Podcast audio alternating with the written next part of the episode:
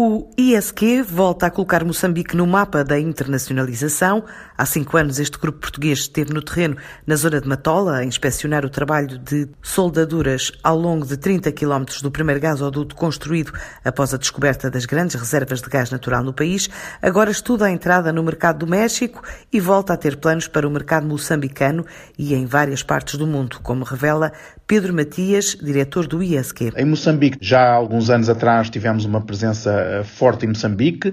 Eh, nos últimos anos essa, essa presença eh, reduziu-se bastante, mas estamos novamente apostados em fazer este movimento para Moçambique, tendo em conta vários projetos e várias empresas portuguesas que estão a apostar também e, portanto, estamos muito empenhados em, em desenvolver este mercado. Fechámos recentemente uma parceria com a Câmara de Comércio Portugal-Moçambique, que é muito ativa nesta, nesta matéria, na promoção das relações comerciais e de investimento bilaterais e, portanto, estamos entusiasmados em, em, poder eventualmente retomar esta aposta em Moçambique. E, portanto, eh, para o ISQ, eh, a aposta nos países lusófonos,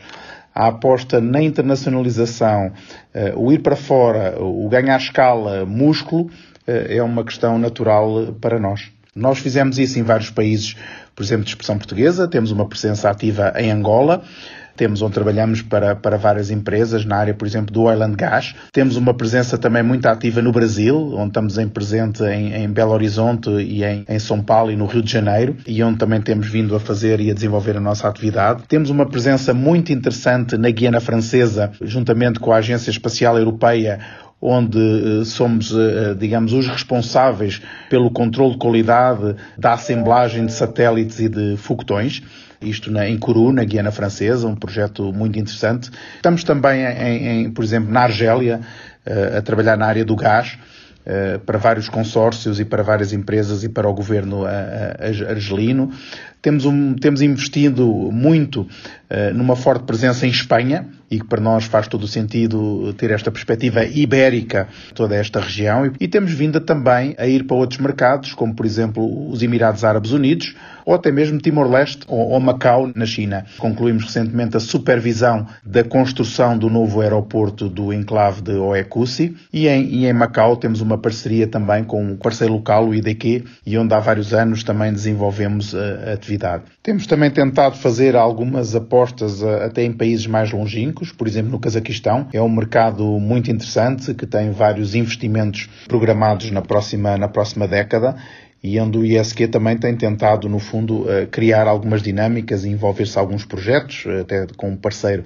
local que arranjamos. Também o mercado do México é um mercado para o qual olhamos com muito interesse. Eh, e achamos também é um, é um país com bastante potencial e onde uh, provavelmente o ISQ nos próximos anos poderá vir a desenvolver atividade. Uh, nós estamos também aqui, por exemplo, em França, naquele que é provavelmente o maior projeto de inovação do mundo, o ITER, o reator de, de fusão nuclear, de energia nuclear limpa, que no fundo vai provar se é possível ter no planeta Terra uma fonte de energia renovável, energia limpa, inesgotável, onde o, o ISQ eh, há vários anos tem equipas em permanência em Cadarache a acompanhar esse projeto ou até no, no, no, acelerador de partículas do CERN, onde também uh, temos vindo a participar em várias, em várias iniciativas e projetos. Moçambique e México na rota do ISQ, que nesta altura desenvolve projetos desde a Guiana Francesa a Timor-Leste e Macau.